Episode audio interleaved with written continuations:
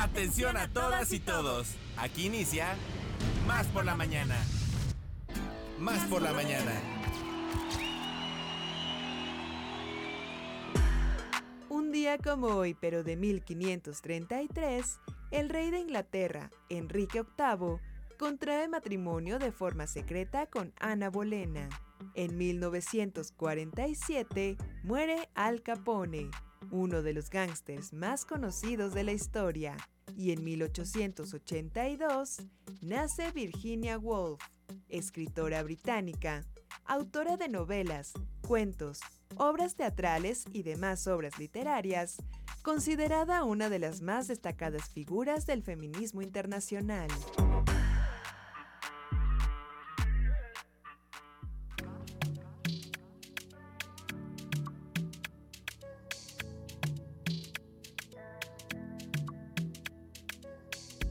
¿Cómo están? Muy buenos días. Es un placer saludarles esta mañana de Más por la Mañana. Yo soy Eliana Quiroz y por supuesto me acompaña como siempre mi queridísimo Alex Enríquez, compañero, compadre. ¿Cómo estás? Buenos días. Muy bien, amiga. Muy contento de estar aquí contigo y con todos ustedes a través de eh, Radio Más, Más por la Mañana. Miércoles, mitad de semana, los invitamos a que se queden con nosotros en un programa que esperemos que sea de su agrado. Nosotros traemos todas las pilas, toda la actitud y de verdad que los contenidos y los colaboradores para el día de hoy son de 10 a pedir de boca. Los invitamos a que se queden con nosotros de 9 de la mañana, que ya están siendo 9 eh, con un minuto con cuarenta y tantos segundos, hasta las 10.40. Qué y bueno, pues, exacto eres, ¿eh? Discúlpame, es que esa ascendencia que tengo de sangre inglesa. Sí, no, no, no, bueno. Excuse me, la puntualidad. La puntualidad inglesa.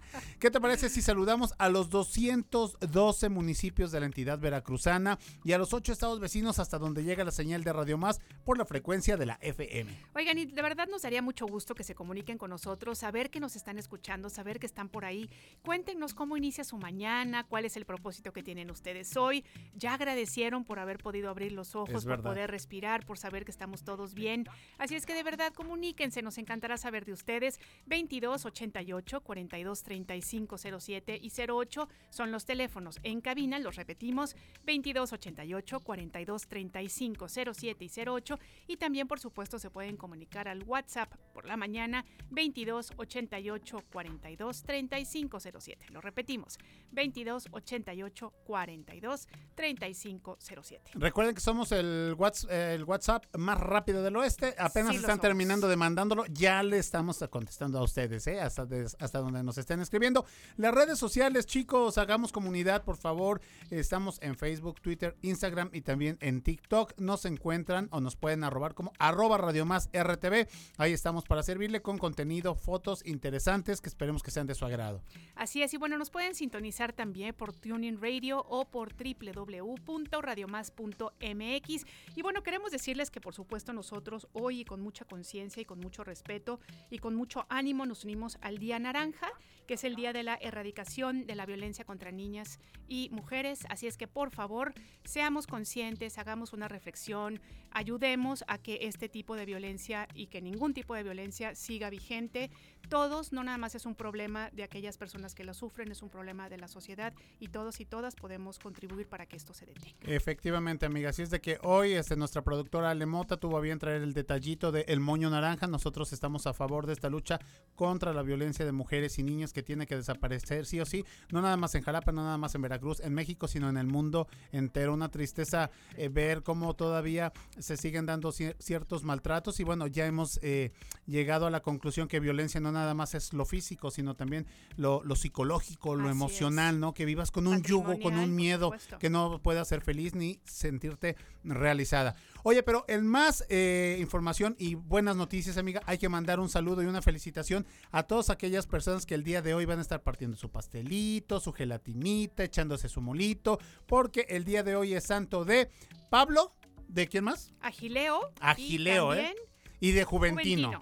Exactamente. Para todos ellos, un fuerte abrazo, que se la pasen muy muy bien y que nos los consientan de lo lindo. Así es que sí, comuníquense con nosotros. Queremos saber si tienen cumpleañeros en la familia, si tienen algún evento que celebrar. Pues nos encantará ser parte de su celebración. Y bueno, pues también queremos contarles que qué tenemos el día de hoy. Bueno, pues hoy tenemos noticias, deportes por supuesto, tenemos entrevistas, efemérides musicales. Y como cada mañana de los miércoles de despertar la conciencia, nos acompaña Kelsen Shewan, que ya está aquí con nosotros, maestra de budismo y meditación de la nueva tradición Kadampa. Tenemos además la sección Un sujeto en la historia y también más conciencia con Liz Vázquez. Así es de que no se despegue de su aparato receptor, de su dispositivo inteligente, porque de verdad que va a ser un muy buen programa. Así es, pues nosotros somos, Somos Radio Más, somos más por la mañana y así comenzamos.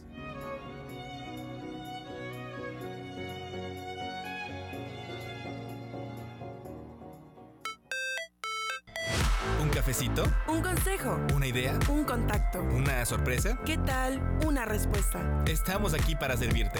Como fuente de información, Como inspiración. como referencia Como puente para comunicarte con más personas. y como bocina para escuchar tu voz. Más por la mañana.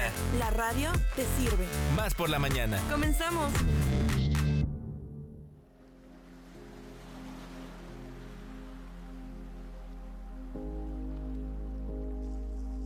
Oigan, bueno, pues ahora sí, como les decíamos, ya está con nosotros en el estudio, ya esta música maravillosa que nos pone Ale. Qué delicia. Nos lo anuncia, Shewan ya está con nosotros, así es que bienvenida. Hola. ¿Cómo amaneces esta mañana? Ay, muy bien, muy contenta. Con esa sonrisota de siempre. Sí, sí, sí. Muchísimas gracias por estar aquí con nosotros, Shewan, por compartir y por traernos esta paz, pero también alegría, tranquilidad. Y ya te vemos y empezamos a respirar, empezamos a perdonar y empezamos a cambiar de actitud. Que bueno, eso lo tenemos que hacer todos los días y siempre, no te neces- ¿no? Pero pues bueno, tú siempre inspiras a eso. Ay, gracias, Alex. Pues contenta de estar aquí, compartir con ustedes varios de los temas que hemos estado revisando en nuestras últimas clases. Y el que vamos a abordar mañana tiene como título cómo mantener la calma. Híjole, Y- tan importante y tan difícil de repente, ¿no? Un reto, ¿verdad? Un reto absoluto. Sí, porque generalmente nosotros reaccionamos de una manera muy impulsiva ante, obviamente, situaciones o bien que son inesperadas o bien que no nos agradan, ¿no? Entonces, ese es un ejercicio nuevamente al que nos sometemos a través de lo que cultivamos en, la disciplina del budismo Kadampa, que es el entrenamiento de nuestra mente. Entonces, estamos constantemente entrenando nuestra mente a través de enseñanzas y de métodos, es decir, pasos a seguir para poder lograr justamente transformarnos. Una transformación siempre, siempre parte del interior. Y el interior no es algo así como un lugar secreto, extraño. No, es cómo pensamos, cómo nos estamos relacionando con lo que estamos generando en nuestras percepciones.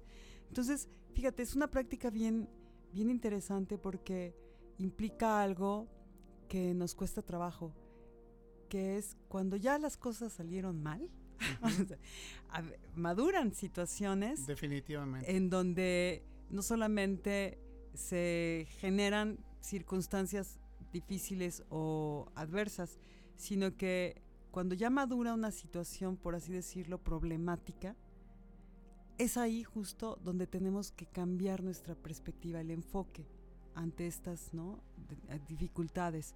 ¿Por qué? Porque cuando tenemos un problema ya manifiesto, si ya, ya te enfermaste, ya tuviste un accidente, ya discutiste, etcétera, ¿no? ¿Qué haces con esto? ¿Sí? Para no generar todavía más, Más negatividad, claro. ¿no? Ese es el problema.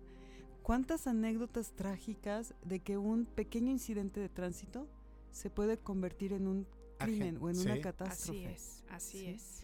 Y eso tiene que ver justo por cómo estamos nosotros reaccionando ante estas vicisitudes que forman parte de nuestra experiencia cotidiana. Es decir, las cosas allá afuera no se van a ajustar a nuestros deseos. ¿Por qué? Porque no podemos controlar Por lo supuesto. que ocurre, pero sí podemos controlar nuestra mente y saber cómo reaccionar, ¿no? Entonces, ahí nos vamos a enfocar una práctica que es muy importante y que forma parte del adiestramiento de Lojong. Ujú. Lojong quiere decir en tibetano cómo entrenar la mente. Es el entrenamiento de la mente.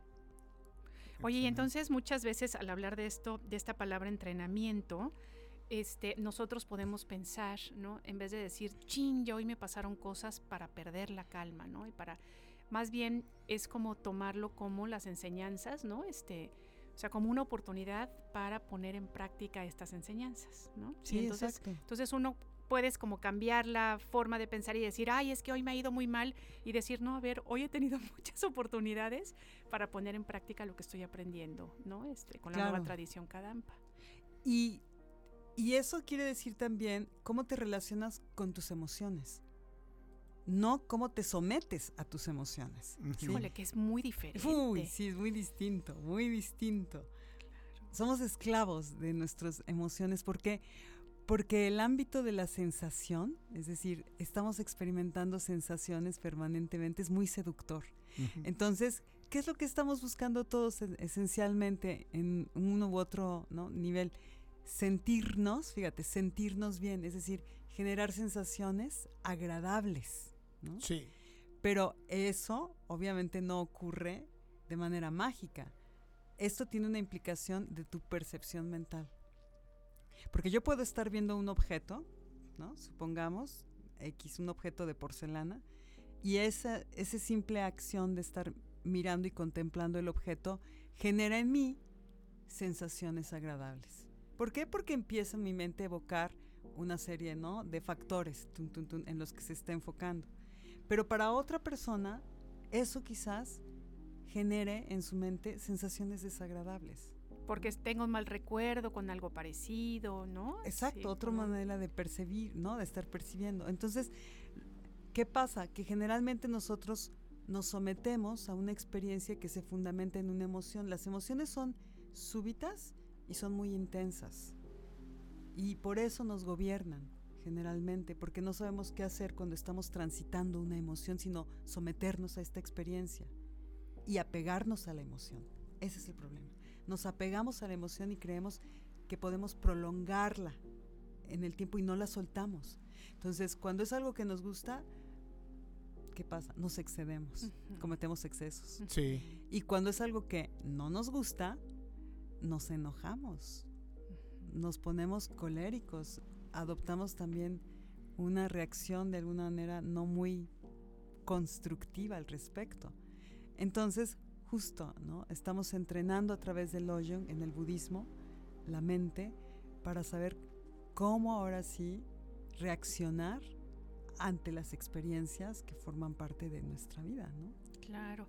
Oye, y a mí me parece muy interesante, alguna vez escuché una plática y que decían, eh, las emociones no son ni buenas ni malas, los sentimientos no son ni buenos ni malos. Entonces, por ejemplo, cuando de repente estás atravesando un momento tal vez de mucha furia o un momento de mucho de mucha desesperación, que podemos aprender a, a- a- a, digamos, a, a viajar por esta emoción, ¿no? O sea, que podamos aprender y decir, a ver, sí, estoy muy enojado, ¿no?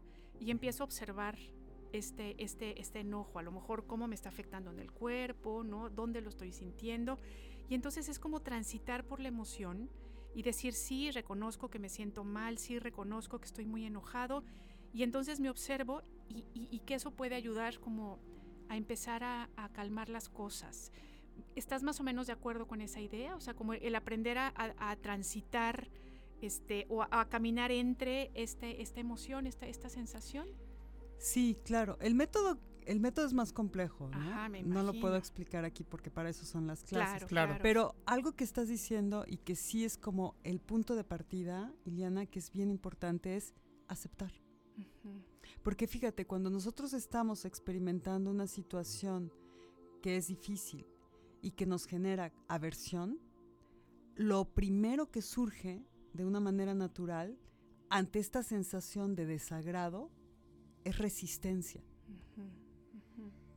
Entonces, por ejemplo, vas, vas transitando y chin, ya tuviste un pequeño accidente. Un percance. Exacto. ¿Qué es lo primero que surge? Una emoción muy desagradable y es como, esto no me debió haber pasado. O sea, esa es como una reacción inmediata, resistirnos a la experiencia. Y ante eso, no estamos aceptando lo que está sucediendo. y empezamos a proyectar afuera culpables, empezamos a hacer juicios y nos victimizamos. Sí. Es algo de manera inmediata, o sea, es- ese es el problema, que como no estamos familiarizados con nuestros procesos mentales, evidentemente no los identificamos. Sencillamente sucumbimos a la reacción emocional. Y después, ¿qué surge? La negatividad, que son nuestras perturbaciones mentales. ¿Por qué? Porque con eso sí tenemos familiaridad. Híjole, sí. ¿no? Entonces sales no solamente desconcertado de tu automóvil, sino sales todavía más enojado, Sí. ¿no? Y ves a la persona y empiezas a proyectar al- a la otra persona del coche en esa persona toda tu ira. Y entonces empiezan las discusiones. Oye, una que no te situación que se fijas y bla, bla, bla. Y, sí, una situación. ¿Sabes a mí qué, a, a mí qué me sucedió? Este, precisamente... ¿Cómo dices? ¿El diario de Homero? El ¿Cómo diario de? Homero, abro el diario de Homero. Estaba lloviendo y venía saliendo del restaurante vegetariano de los berros. Ah, mira. Entonces yo porque no sé mojar a mi hijo así, estaciono mal el carro, eh, subo a mi esposa, subo a mi hijo, me echo de reversa y ¡pum! Le doy un besito, por así decirlo, no es un toquecillo, a un carro de atrás. Me bajo y pues en lugar de decir, ah, señor, es que no se fija que estoy subiendo, no, le dije, "Señor, ¿está bien? Sí. Le ofrezco una disculpa porque sin querer no me, no me, no me di cuenta, mire, estaba lloviendo. Sí, dice, me di cuenta que subiste a tu esposa, a tu hijo. Mira, dice, no me pasó nada. A tu carro no le pasó nada. Ya vámonos, vete a tu casa y dejémonos de mojar. No, a, a diferencia, lo que tú dices de que, oye, no se fija que estoy subiendo al niño, pues, ¿qué le pasa? ¿Sabes qué? Llámate a tu aseguradora, que venga a tránsito y ahí nos pasamos todo el domingo por la tarde, exactamente, se hace más grande. Ahorita en el uno por uno, que es el tráfico, así siempre ejemplifico con eso, Homero Simpson. No, entonces está así la señal, uno por uno. Ya aprendí yo que no vale de nada aventarte, aunque te corresponda, porque ya pasó un carro y te toca a ti, porque el otro viene y atrás y le aceleran y es el otro. Yo ya mejor me espero. Y no falta la persona que se da cuenta como de este acto de, no sé si sea de injusticia o de qué sea, que se para y que hasta amablemente me hace así y hasta me saluda y me regala una sonrisa. Entonces es algo bien padre porque saben que no te desgastas, no te enojas y pues empiezas a, a circular con una buena energía, ¿no? Porque además realmente no es importante, ¿no? O sea, muchas veces, muchas de las cosas que nos quitan la calma, pasados cinco minutos te das cuenta que no era importante. No valía la Entonces pena. al final acabas hasta con, con culpabilidad porque dices, de verdad por esto hice tanto drama, de verdad por eso me desgasté y desgasté a la otra persona. ¿Qué necesidad, no? Claro, y en esta, y en esta cuestión también, una que está descrita de alguna manera en la anécdota que nos das, Alex, del diario, Sí. es, Ahorita tengo otra del diario de Homero, muy buena. hay algo crucial aquí, que es entender que lo que está sucediendo, ¿sí? Lo estás aceptando porque tú eres responsable de lo que está ocurriendo. Claro. ¿Me explico? Aunque sea una situación, insisto, que no es en ese momento nada agradable. Eso es lo que es importante, aceptar pacientemente y con una actitud conciliadora y amorosa lo que te está ocurriendo, aunque no sea bueno. Fíjate, no sé si han oído alguna vez anécdotas, a mí me gusta mucho escuchar testimonios de personas que han atravesado por un diagnóstico médico letal que les cambia la vida de un momento a otro y que lo trascienden o que, tra- o que transitaron por los efectos de un accidente gravísimo que los lició o los, los encadenó ya a otro tipo, digamos, de, de vida. Y un, hay un momento, en todos estos relatos, hay un momento que es pico, ¿no? que es, por así decirlo, el punto de quiebre porque cambia de dirección sus vidas y los, les revela otro nivel de conciencia en su existencia Sí. que es cuando aceptan. Cuando dejas de ponerte en el lugar de la víctima y aceptas lo que te sucedió. Ujú. Es bien difícil. ¿eh? Es, una, es un arte de veras el entrenamiento de la mente. Y es que si no lo entrenas, Shewan, amiga, Yo creo que nada más lo vas a entender cuando te pasan estos picos de, de- de- de peligro, ¿no? A mí, por ejemplo, con la situación de la trombosis de mi pierna y que el doctor dijo, es que vamos a, así súper tranquilo, vamos a tener que internarte y vas a tener que estar anticoagulado por mínimo tres días. Y dije, ah, bueno, pues voy a avisar en mi trabajo, voy a ver, yo creo que para que sea viernes, sábado y domingo. Eh, Y me dijo, no, es que es ahorita. O sea, pero con una calma es ahorita y si no hay que y ponerte una malla a la altura de la ingle para que si el trombo se desprende no se convierta en, este, en un émbolo y, y va- vaya a afectar un órgano y hasta ahí la cuentes, ¿no? Entonces, creo que si no entrenamos, como tú bien dices, la mente, vamos a aprender por las malas, ¿no? Desafortunadamente. Entonces, yo ahorita co- con, esta situación de salud que me pasó, me cayeron, pero parecía yo maquinita de Las Vegas, así, cha, cha, cha, cha, cha, cha, cha, cha, ¿no? Porque decía, es que, ¿por qué me enojaba por esto? No valía la pena esto, eh, me alejé de esto, dejé de hacer, hice mal esto. Entonces, creo que sí vale muchísimo la pena mejor reflexionar, respirar e ir entrenando nuestra mente en las cosas que sí valen la pena. Y además la maravilla de este de todo esto es que tenemos a una super maestra, ¿no? Claro, amiga. y que todos los jueves podemos asistir y este aprender de ella y de todos los pues de todos los conocimientos ¿no? Claro. del Dharma que es algo tan importante oye a mí me interesa mucho que volvamos un poco a la cuestión justo de la responsabilidad porque muchas veces nos cuesta mucho trabajo entender que cuando una situación digamos pues em, complicada nos sucede justamente siempre hay responsabilidad en nosotros no y el hecho de, de- de- tomar el papel de víctima, que creo que todos y todas hemos aprendido, ¿no? Que es más fácil ir, por el camino de la víctima, no nos damos cuenta que entonces nos encadenamos y no somos em, dueños de nuestra propia existencia, ¿no? En cambio, cuando uno dice, es que, pues sí, reconozco, ¿no? Que- que yo tengo responsabilidad en este asunto, en este momento dejo de ser presa de las circunstancias, ¿no? dejo de depender de que el destino, y todo lo estoy haciendo entre comillas, ¿no? Este mm, decidió esto para mí. No, no, o sea, y entonces en ese momento, sí o no, ¿verdad? Shewang, es liberador, ¿no? El decir, Es liberador. yo soy la responsable, ¿no? Claro, y no solamente tanto para los eventos, llamémosle así, punitivos o, difíciles, sino también para los eventos, llamémosle así, que son de regocijo, ¿no? Y, y de, y de alegría y de, y de satisfacción. Claro, no, es la suerte, ¿no? No. La que hizo que me fuera bien, ¿no? No, es el destino porque nací con una estrella, ¿no? Sí, por eso ahí también se suma, es muy bonito, ¿no? Todo el budismo es como una red de enseñanzas que se están interrelacionando. Entonces, cuando estamos aceptando lo que nos está ocurriendo, de alguna manera estamos también asintiendo a la ley de causa y efecto. ¿no? Que es difícil, pero que es, es crucial entenderla, ¿no?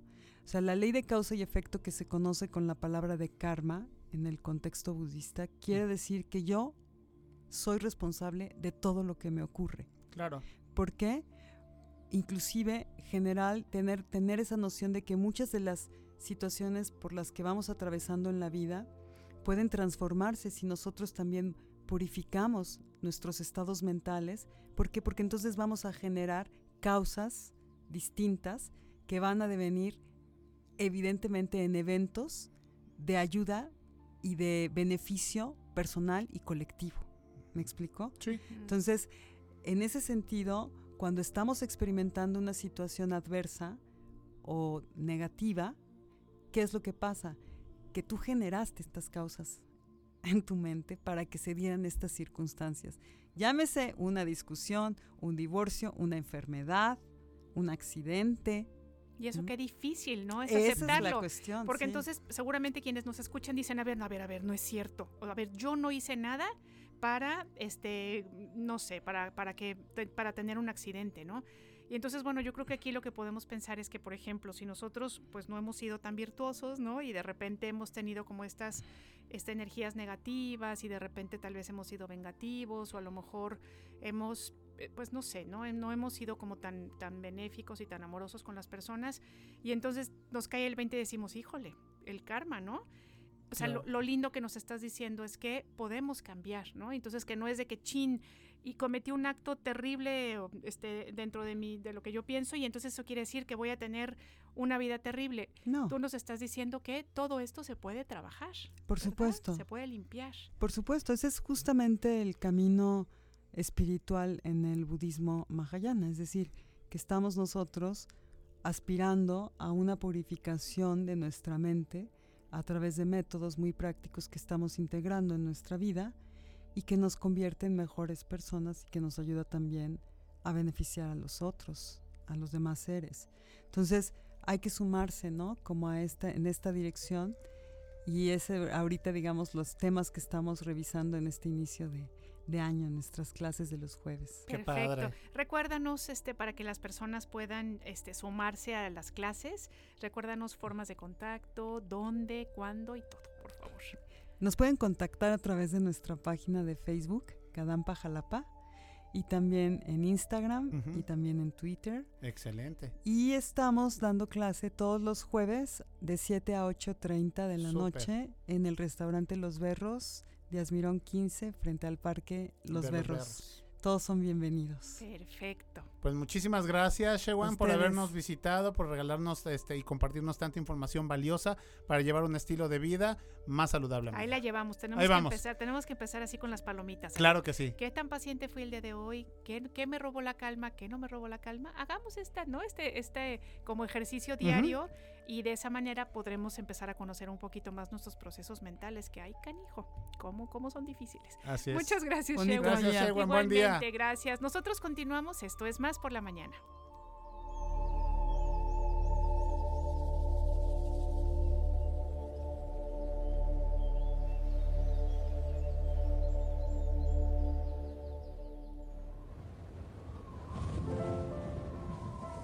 La vida no se trata de encontrarse a sí mismo. La vida trata de crearse. Más por la mañana.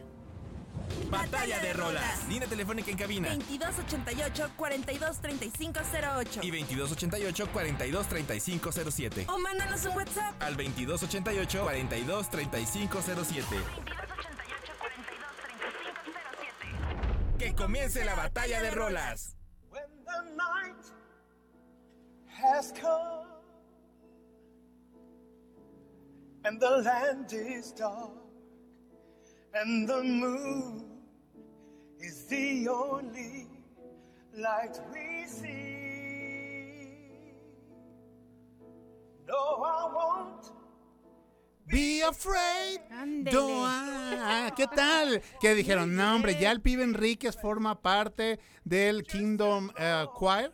¿Está, ¿Es correcto, mi maestra? Bueno, perfecto. muy bien. El coro eh, de Kingdom que, bueno, pues dirige eh, Karen, Karen Gibson. Estamos escuchando la canción de Stand By Me. Esta canción que hemos escuchado en muchas versiones, en películas, series, etcétera. Y bueno, pues eh, quiero comentarles que este coro de Kingdom eh, estuvo en la boda real. Bueno, hoy eh, seleccionamos el género gospel. Efectivamente. Entonces el gospel, que es esta música, eh, por así decirlo, amiga, evangelista, ¿cómo, pues, cómo podríamos pues sí, es música religiosa. Exactamente, espiritual o música evangélica. En su definición más restrictiva es la música religiosa estadounidense que surgió de los cientos de iglesias pentecosteses, protestantes, evangélicas, afroamericanas en el siglo XVIII. Eso es lo que más o menos me acuerdo, ¿eh? no lo leí. Pero Eso. Entonces este coro de Kingdom estuvo en la boda real de Harry y Meghan. Harry es el, eh, es el hijo del príncipe Carlos, ya ahora rey, ¿no? Pero es el más chico. Y bueno, se casó. Y en esta boda, ¿qué te cuento? Que estos chicos de- del coro Kingdom destacaron tanto, porque bueno, estuvo la reina Isabel, en ese entonces todavía con vida, el príncipe Carlos, eh, estuvo David y Victoria Beckham, estuvo George Clooney, Elton John, bueno. ¿Quién no estuvo? Estuvieron hasta las exnovias de Harry. Imagínate, ¿eh? Nada más. Bueno, este coro se fundió en, en 1994, lógicamente, en Londres. Y de ahí tuvieron una gira exitosísima en el 2019 por los Estados Unidos. Y bueno, pues vamos a hablar más adelantito, más información de esta canción de Stand By Me, del coro, también Kingdom. Pero bueno, si ustedes quieren escuchar esta canción, ya saben que hay que votar al WhatsApp por la mañana 2288 4235 07.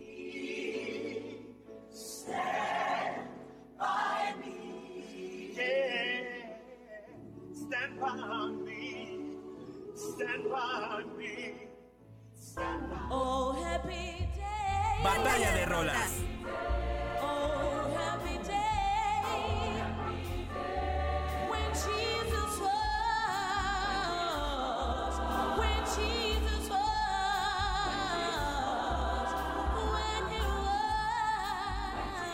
Bueno, y pues mi propuesta del día de hoy es Oh Happy Oh, Day. happy.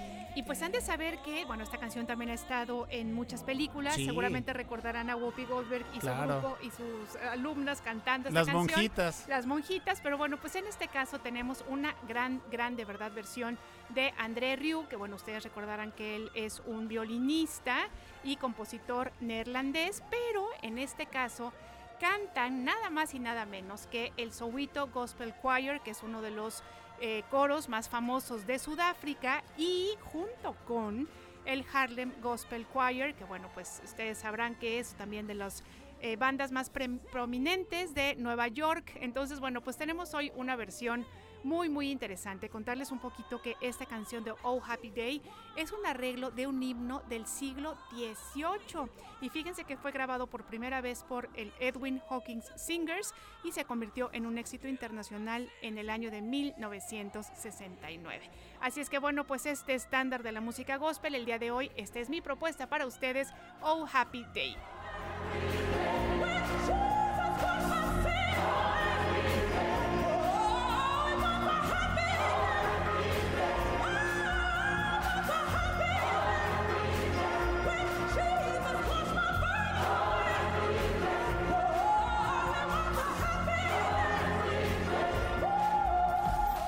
Consiste en obtener lo que se desea. La felicidad en disfrutar lo que se obtiene. Más por la mañana. Chicos, pues le mandamos un saludo a todas las personas que ya se están comunicando con nosotros, como Isidro Rivas que escribe, buenos días amigos, aquí escuchándolos con el gusto de siempre desde el Lencero, cerquitita aquí de Jalapa, Isidro, un municipio muy bonito. bonito. Así Isidro, es. un gran abrazo. Muchas gracias. Y bueno, yo le quiero preguntar a Isidro y a ti amiga si ya te inscribiste en la carrera 7K RTV. Pues ahora sí que no es por presionar, pero fíjense que sí, yo ya me inscribí porque para mí era muy importante que tenemos hasta el 2 de febrero para poder escoger la talla de nuestras camisetas, Dry Fit, por cierto. Sí, exactamente. Si tú te inscribes antes del 2 de febrero, no nada más vas a comer tamales, sino que vas a asegurar la talla de tu playera calidad dry fit para correr esta, esta fiesta deportiva, por así decirlo, de 7 kilómetros de cerro a cerro con la mejor tecnología. Y bueno, pues en lo personal a mí siempre me ha gustado este, la, la- la ropa bien amplia por fuera. Entonces sí, yo me fui por la grande para este para que no se me vea verme tan curvilíneo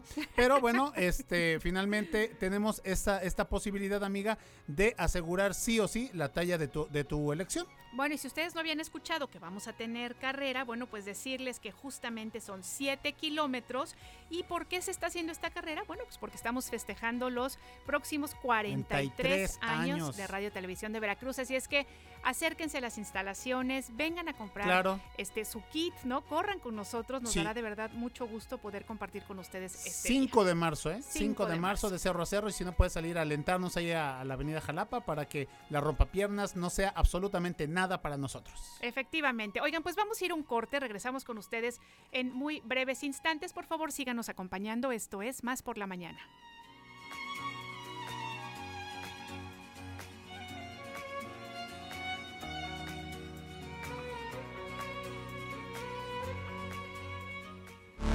Sentido común con sentido del humor. Más por la mañana. En un momento regresamos.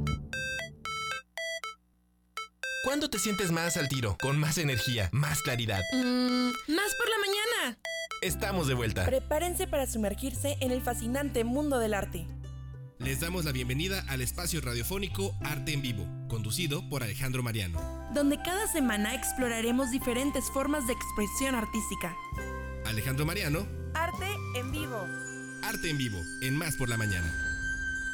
Es un placer estar con ustedes, queridos amigos, eh, desde RTV. Y por supuesto, es un honor estar en este maravilloso programa que es Más por la Mañana.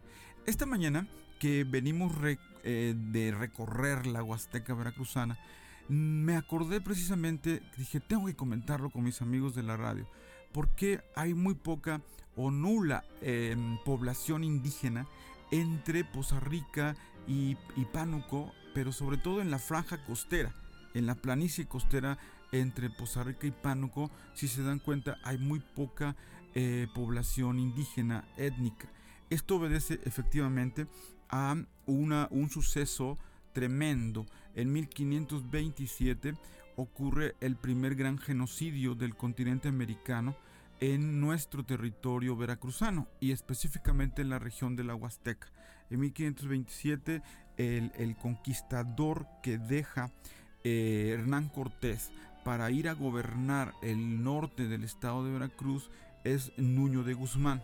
Nuño de Guzmán, que es un español que, eh, digamos, nace en 1490, llega con veintitantos años a la conquista de México, lo dejan para administrar y gobernar el norte del estado de Veracruz, mientras Hernán Cortés empieza la destrucción de, de Tenochtitlán y la, construcción de la futura Ciudad de México. Bueno, este hombre, este maquiavélico, eh, abyecto realmente, Nuño de Guzmán se dedica a capturar más de 15 mil indios huastecos de toda la región eh, baja de la Huasteca, la planicie costera, y los amarra, los mete en, en- en barcos de madera y los manda a las Antillas. Y evidentemente esto le genera una gran riqueza a Nuño de Guzmán porque en la venta de indígenas por cada uno de ellos le pagaban 4 pesos oro. Imagínense 4 pesos oro por 15 mil.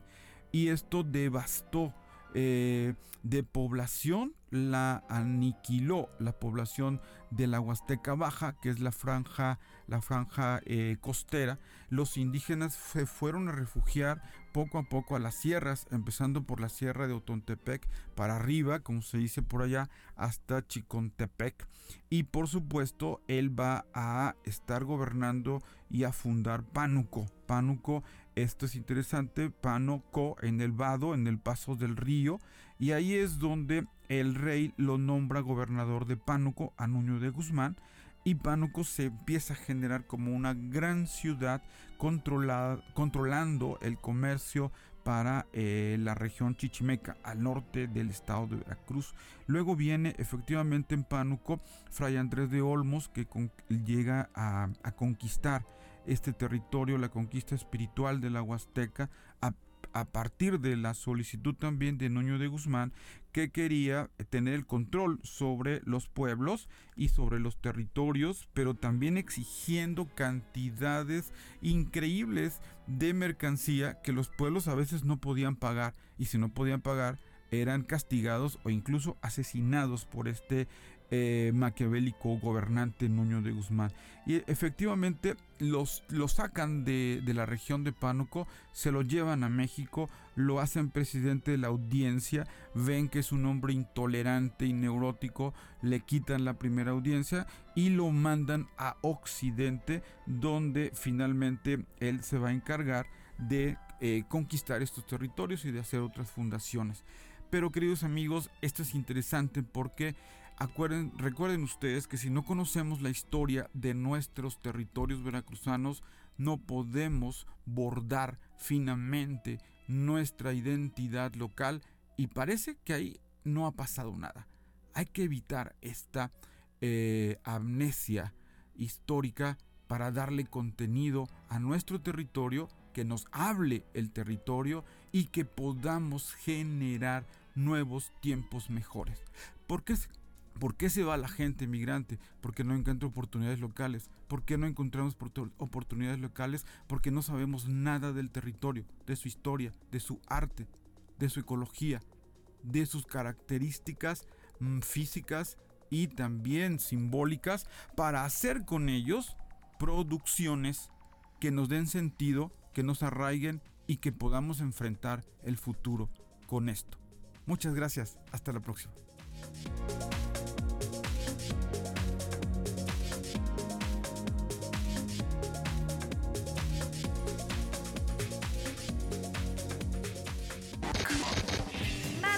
Deporte. Más deporte. Más por la mañana.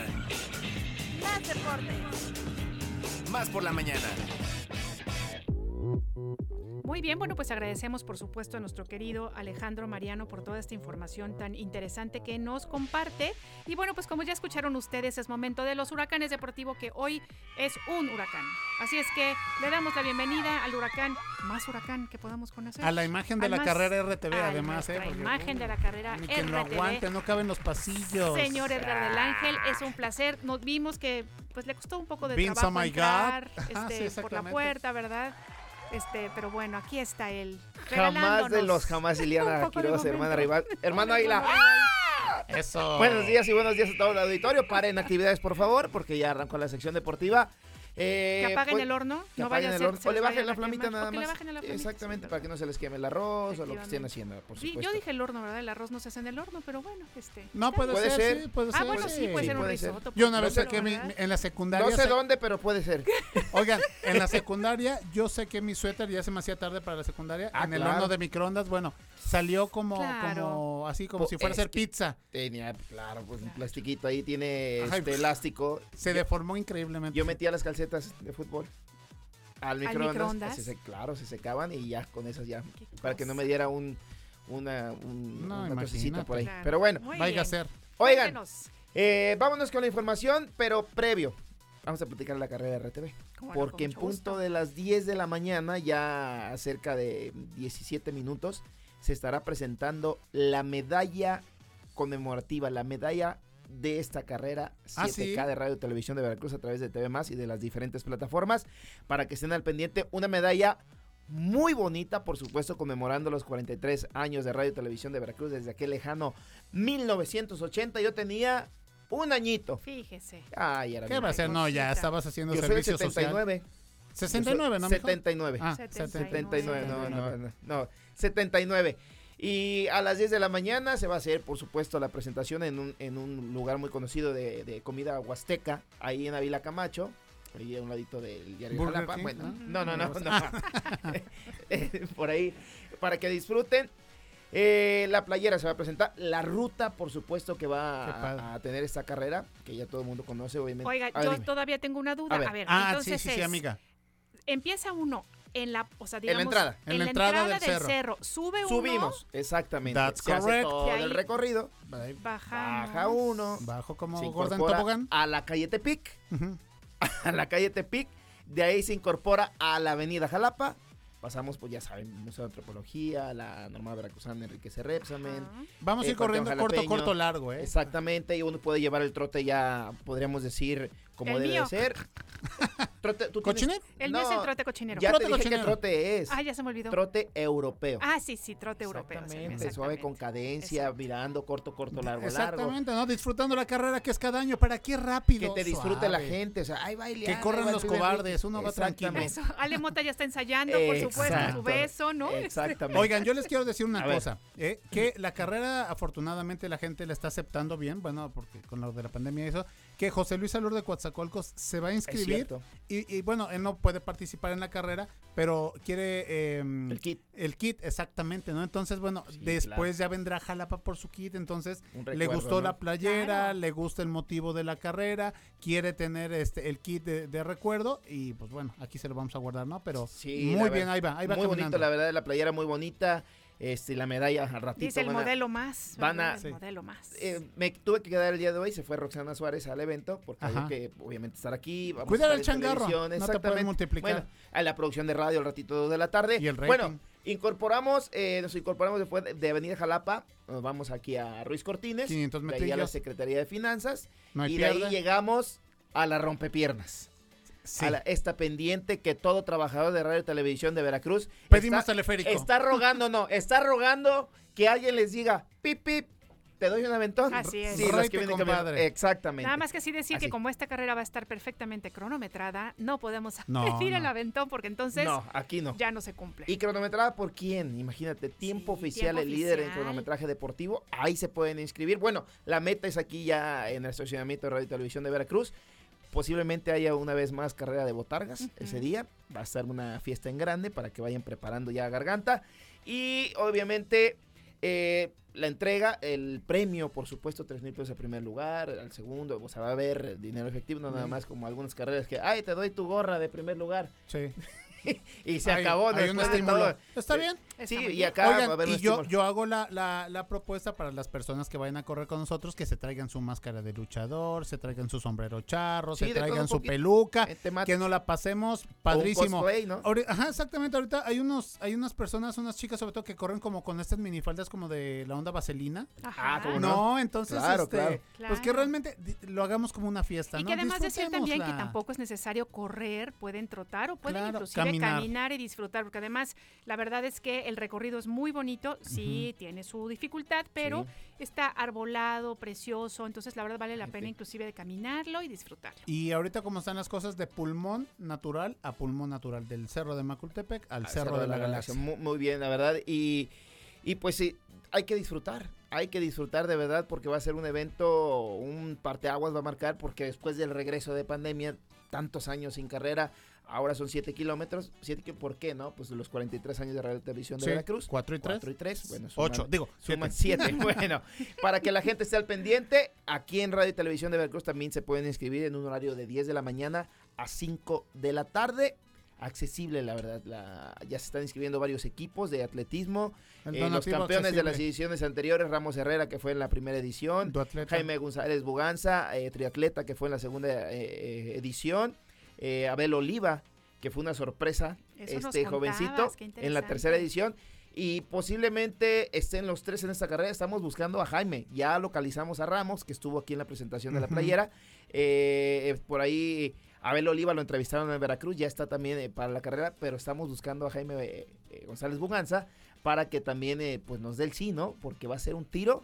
O posiblemente haya otra sorpresa y gane la carrera otra persona. Porque son siete kilómetros. Claro, Sí. tienes Eran razón. cinco, ahorita son siete.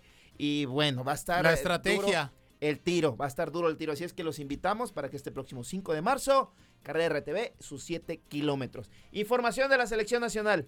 ¿Quién creen que lleva la delantera para dirigir a la selección nacional que pues, ya conocemos? Está entre el Tuca? Miguel Herrera, está Jaime Mira, Lozano. Miguel Herrera sería un error volver a llamarlo. Este, Después, antes de, eh, de que se peleara con eh, Martinoli, ya la selección no jugaba Ya nada estaba, bien al sí, fútbol. estaba complicado. Nada bien. y además Bueno. cómo sale de los equipos. Hasta no, eh, con América le pegó a un jugador rival, de Tigres que están viejos los jugadores, le costó con, también con la selección el tema Martinoli, entonces Sí.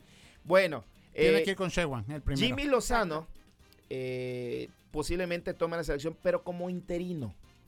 Sí, solamente en los partidos amistosos que tengan programa Jimmy Jaime, Loza- Jaime Lozano, Lozano, exjugador de, de Morelia, de Pumas. de Pumas, que es una institución en Pumas, digo, es un eh, jugador que lo conocimos ahí muchos años vistiendo la camiseta de la selección mexicana. Eh, posiblemente tome como interino a la selección mexicana, pero quien suena, quien es la carta más fuerte, Almada de Pachuca. Exactamente. Claro. Guillermo Almada, este entrenador uruguayo que dirigió a Santos, que lo llevó hasta Al finales ¿no? y Sí. ahorita Pachuca Sí. lo hizo campeón. Llegó a una final contra el Atlas, la perdió y en este eh, campeonato eh, que pasó hace algunos meses fue campeón del fútbol mexicano. Perfecto. Totalmente tiene las credenciales, Y Pachuca conoce perfectamente al fútbol mexicano, las Sí. entrañas, los procesos. Pachuca sabemos que es un semillero brutal de, De futbolistas, de jugadores. Ahí está el mismo HH, Héctor Herrera, el Chucky Lozano, Pizarro, Eric Gutiérrez, eh, N cantidad de jugadores. Luis, Luis Chávez también, que es otro excelente jugador. Eh, tiene todo para dirigir a la Oye, el selección Pachuca mexicana. lo va a lamentar. ¿no? Pues sí lo va a La lamentar, pero, pero es una oportunidad que no puede dejar. Claro, Afortunadamente. Pachuca en el veracruzano, en el papanteco Jesús González, este, sí es González, ¿verdad? El, el Sí. presidente de Pachuca. Sí, sí, sí. Este, tiene una Martínez, persona, Martínez, Martínez, Martínez, Jesús. Martínez es una persona abierta donde dice, antes que el equipo está la selección de, eh, de, de mi país, entonces le da todas las posibilidades al entrenador que vaya, que haga su mejor papel con la selección de México y ya el día de mañana eh, se le volverán a abrir las puertas a- en el equipo Pachuca. Entonces eso habla muy bien de la institución. claro, Sí, la verdad, y ojalá, ojalá se le dé la oportunidad porque sí, yo sin duda va a ser eh, muy buen trabajo con la selección mexicana porque sabe trabajar, sabe hacer las cosas, tiene una muy buena metodología y programación. Pero bueno, ahí está la información deportiva y me despido con la frase. Eso, Ahí les va la frase. frase matadora. A ver, mi señor, eh, señor hermano Águila también, José de la Fraga, Ahí está ya Esta preparando el fondo. es la frase para ustedes.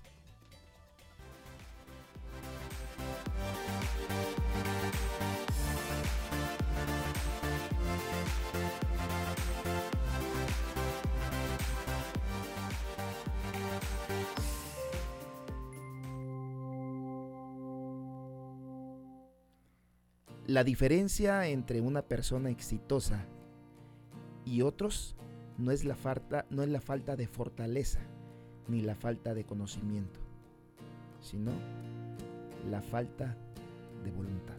Eso es. Namaste. No, hombre, qué bárbaro, ¿eh? ¡Qué bárbaro! Muy bien, muy Ahí bien, está. muy Se me bien. quebró Mira, la se le quebró ya. la voz Sí, al Me recompuse, Sí, gracias. sí, hace usted muy No es porque traiga atravesado ahí. No, no, no, nada, nada. emoción, pasó. Ahí está la información deportiva, Muchas chicos. gracias. No, hombre, a ustedes que tengan excelente día y pues dos de la tarde más Deporte Radio para que se enteren de todo lo que ¿Cuántos acontece. millones de seguidores? Ya somos ya la comunidad. Ya perdiste la cuenta. 3, 3 millones 742 mil Algo 864 así, más lo que se acumula en lo que se vaya acumulando ahorita. Ya, ahorita ya. Regresen a sus actividades. Ahí Claro. está la información deportiva, chicos. Prendan otra vez el Muchas gracias. Vámonos. Muchas Gracias. Hasta Buen luego. Adiós.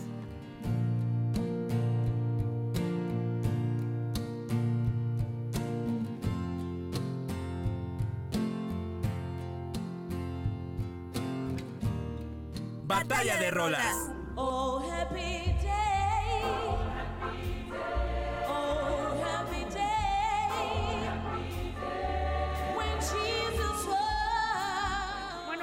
Happy Day tiene un largo pedigree, podríamos decirle así, porque fíjense que como les contábamos, comenzó como un himno religioso escrito en el siglo XVIII por un clérigo inglés que se llamaba Philip Doddridge. Fíjense, uno pensaría que es este hechura norteamericana, pues Ajá. no, es de un clérigo inglés. Y fíjense que esto se basó a su vez en una melodía todavía más antigua.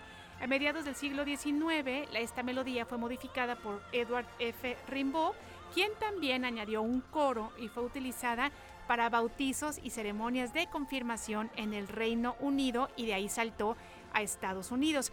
En el siglo XX, Edwin Hawkins adaptó el ritmo original cambiando el compás de tres cuartos a cuatro cuartos. Su versión contiene solo el estribillo de Rambo repetido, emitiendo, omitiendo, perdón, el resto de los versos originales. Así es que bueno, pues aquí está el análisis musical de esta canción, Oh Happy Day, en este caso, versión de André Rieu, él dirigiendo al Soweto Gospel Choir y también al Harlem Gospel Choir.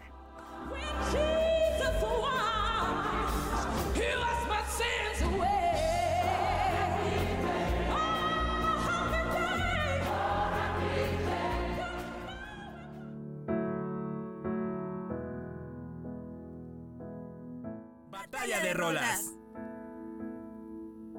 When the night has come. And the land is dark. And the Bueno, pues ahí estamos escuchando al coro Kingdom, Stand By Me, ya lo habíamos comentado, pero hablando un poquito acerca de esta canción precisamente, es escrita en el año de 1961, interpretada por Ben King y bueno, también compuesta por Ben King. Eh, en más información, Stand By Me ocupa el puesto 25 del listado de los eh, 365 canciones del siglo compiladas. Esto en el 2010 ya pasó un poquillo de tiempo pero bueno ese es el dato más actual que hay hasta el momento por la Recording Industry Association of America y bueno el puesto número 121 en la lista de las 500 mejores canciones de todos los tiempos elaborada por la revista musical Rolling Stones. Esa es la importancia de la canción. Un poquito hablando más de, de- la agrupación amiga del Coro Kingdom bueno pues yo les había comentado yo que eh, fue eh, nació en Londres en 1994, eh, su gira exitosa en el 2019 por los Estados Unidos, con este éxito de Stand By Me, eh, que fue también del, del Billboard. Y bueno, pues ya les comentaba yo que estuvieron ellos como invitados y, forma, y formando parte esencial de la ceremonia religiosa entre Harry y Meghan. Bueno, pues ellos estuvieron en la Unión Americana en los eh, programas Good Morning America, que es súper conocidísimo, y también This Morning. En cuanto a la directora del coro, Karen Gibson, ella ha tenido la oportunidad de dirigir coros en el Reino Unido, en muchísimos países de Europa, en Nigeria, Japón, Uganda, Zimbabue y también en los Estados Unidos. maravilla. No, imagínate la capacidad musical de esta, de esta directora, ¿no? Para trabajar con esas voces, lo que tú decías, esas voces tan potentes y tan peculiares. Talleres, bueno, pues ha dado talleres musicales en Reino Unido, en Polonia, en Noruega, en Italia, en varios países. Entonces, bueno, pues ahí está la información, la propuesta musical para todos ustedes, si es que quieren escucharla un poquito más. Esta canción, Stand By Me, a cargo del coro Kingdom de Londres. Bueno, hay que votar al 2288 42 35 07.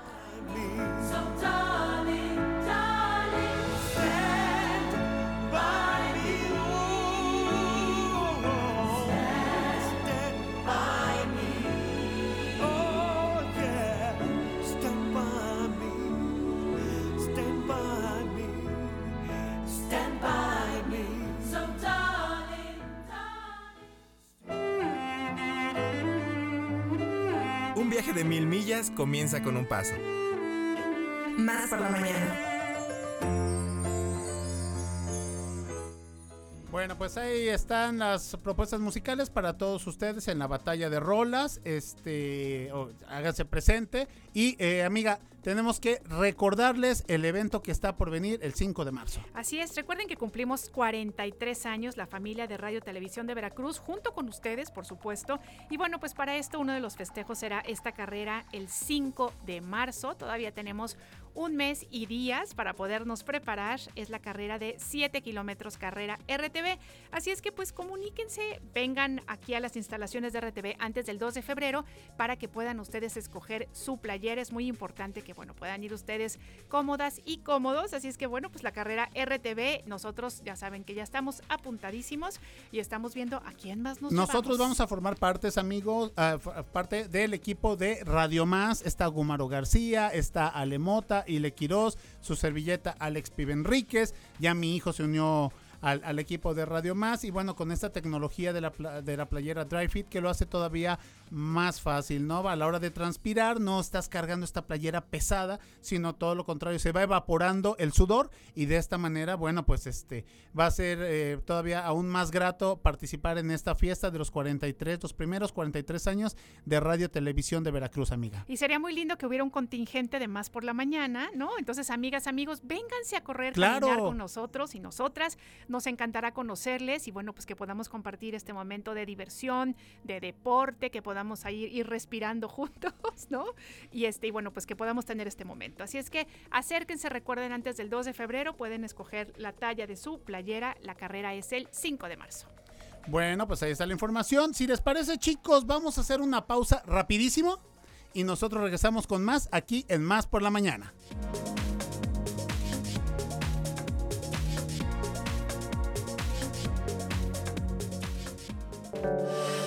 ¿Cuándo te sientes con más capacidad de raciocinio? Más por la mañana. En un momento regresamos.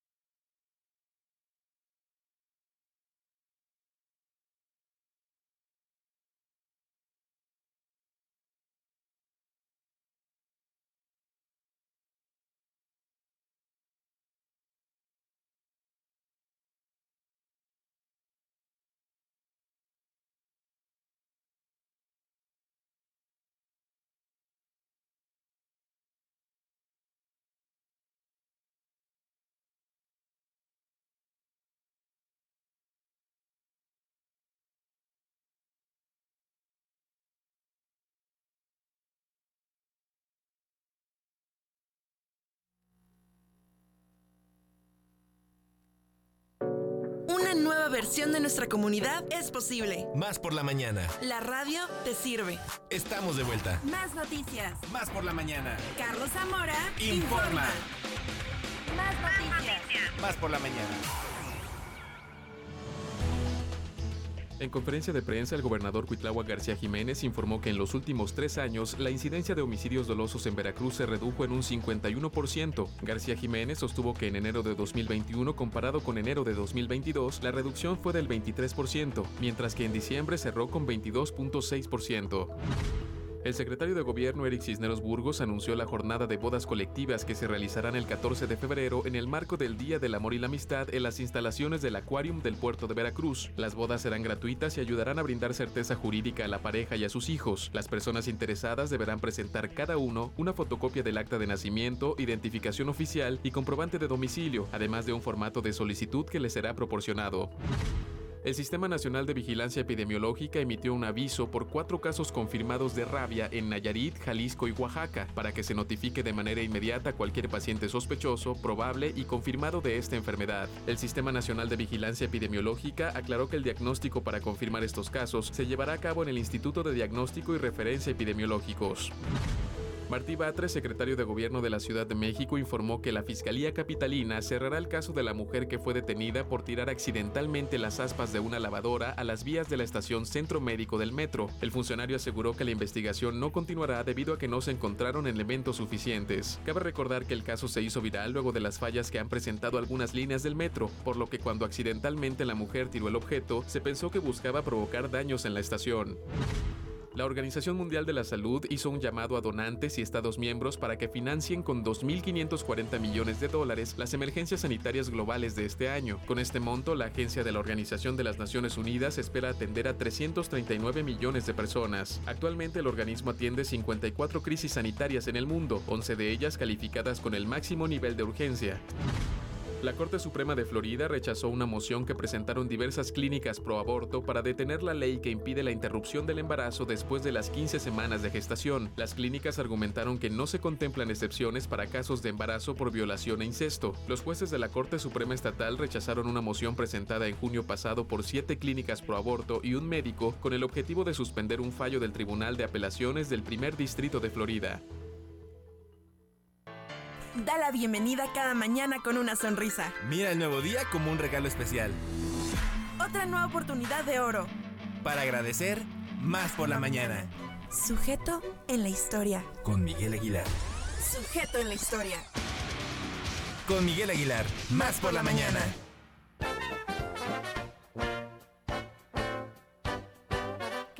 Música, Josué de la Fraga, ¿eh? Todavía nos anima todavía más. Oigan, bueno, pues le damos la bienvenida a nuestro queridísimo amigo y compañero Miguel Ángel Aguilar Quiros. Qué bonito apellido, oiga, también, ¿eh? Qué barbaridad. Quiroz, eh. Me, me extraña mucho que te confundas con Me el apellido. con el apellido, pues es que de repente así pasa, porque le gana a uno la emoción. Fue el ¿Cómo estás, menor de la Mike? dinastía Aguilar, ¿eh? Fíjese. Exactamente. El menor de la dinastía Aguilar, mi Y Mike. también, y también por ahí de noticias también soy el más chiquito, entonces. Eres el más chiquito. Sí. Muy bien. Oye, ¿cómo estás? Muy bien, muy bien. Renovado y con el tema también renovado, Oye, la verdad. muy interesante. Muy interesante, tema, Mike. ¿eh? Sí. Que fíjense que a mí, que soy de otra generación, sí de veras me tocó en pleno. A mí ¿no? también, El amiga, apogeo, A ti sí. también, ¿verdad? Fuertísimo Cuéntanos de ese qué vamos a TLN. hablar. Pues bueno, el tema de hoy bueno es el ejército zapatista neoliberal o mejor conocido como los zapatistas. Eh, eh, más, más vamos a relatar un poco del hecho, porque incluso preparé una cápsula que previamente vamos a escuchar. Pero eh, bueno, los expertos podrían decir que tendría que haber andado en, la figura del comandante Marcos. Pero la verdad es que creo que también el comandante Marcos y después la comandanta Moreira eh, merecen también un- un- una cápsula en específico, un, un- un- un- un espacio en sujeto en la historia. me Punto y aparte. Punto y aparte. Oye, además, ¿sabes qué? Creo que está muy bien que hablemos en específico sobre el Ejército Zapatista de Liberación Nacional, porque hay muchas generaciones que no lo conocen, ¿no? Y que a lo no mejor lo han oído mencionar nada más así, de- digamos que de refilón. Sí, Entonces está muy bien, Fíjense que yo, yo también creía lo mismo que ustedes, pero eh, es muy latente ir al estado de Chiapas y darse cuenta que sigue muy presente. Claro. Ah, y, lo comentaba, lo comento también en la cápsula, hay muchas instituciones que se llaman escuelitas zapatistas, que donde ahí, bueno, promueven los ideales que promulgaron en su momento, en su momento dirigidos por Marcos. Ahora ya hay muchos dirigentes indígenas, pero incluso creo que la presencia de Marcos todavía sigue latente. Creo que ya tiene otro seudónimo, pero sigue siendo un reconocido entre, entre la escuela zapatista. O sea, se- o sea el- eh, sigue ahí el subcomandante Marcos. Sí, nada más que con sí pero ya también ya no es un cabecilla, porque como No, ya, ya se repartieron entre la sierra eh, norte de Chiapas, eh, están ya como instalados en diferentes puntos. Y bueno, también hay que decir que mm, son una resistente también a esta última, mm, si lo queremos ver como colonización de los pueblos mayas. Eh, y todavía el, el tema que perpetúa el, el lenguaje es muy importante porque es, eh, creo que en pocos estados se nota que se puede seguir reconociendo un lenguaje maya, un lenguaje autóctono, como en Chiapas. A lo mejor Yucatán, Quintana Roo, Claro. pero en Chiapas sigue todavía bastante fuerte. Es muy común que en las escuelas, eh, incluso, bueno, que están adscritas a la Secretaría de Educación Pública de México, eh, se hablan, la mayoría de, lo- de lo- de los alumnos hablan dos idiomas, ¿no? Sí. que es el, el- su idioma natal y el español. Fabuloso. Sí, incluso también creo que en Oaxaca se da mucho eso, porque recordemos también, también que en Oaxaca hay muchos, arraigados en y aparte hay muchos municipios que son usos y costumbres. Entonces, entonces estos municipios que son usos y costumbres tienen como que todavía el lenguaje eh, que conocieron al, Sí, sus lenguas originarias, ¿no? Exactamente. Entonces, bueno, darles, darles un poquito de contexto. Eh, yo quise relatar más el hecho, del hecho de aquel enero de 1994. un Primero prim- de un enero, Primero de ¿verdad, enero de amigo? 1994. Lo digo en la cápsula. eh, el aquel entonces aberrante presidente Carlos Salinas de Gortari eh, iba a entrar, iba a entregar la presidencia a Ernesto, Ernesto Cedillo, pero hay dos herencias que me parecen que son unos atentados rotundos contra la, la- contra, contra la economía y, con- y contra la estabilidad social de México. Uno es el FOBAPROA, Ujú. Que bueno, que un poco de contexto del FOBAPROA es, un, es una banca que se hizo para absorber de- eh, deuda privada y volverlo público. Se supone que era una última, o sea, era el último eslabón que se iba a utilizar Así de es. emergencia, pero fue obviamente para llenar bolsillos de todos y a diestra y siniestra. A consecuencia de que se crea el FOBAPROA, porque bueno, previo al FOBAPROA se, que- se crea lo que vamos a conocer como el Tratado de, de Libre Comercio de América del Norte, donde eh, industrializan muchas cosas y aparte se dio una privatización impresionante del recurso mexicano. Recordemos que aquí pasa a ser teléfonos de México, a- a- pasa a- al sector privado.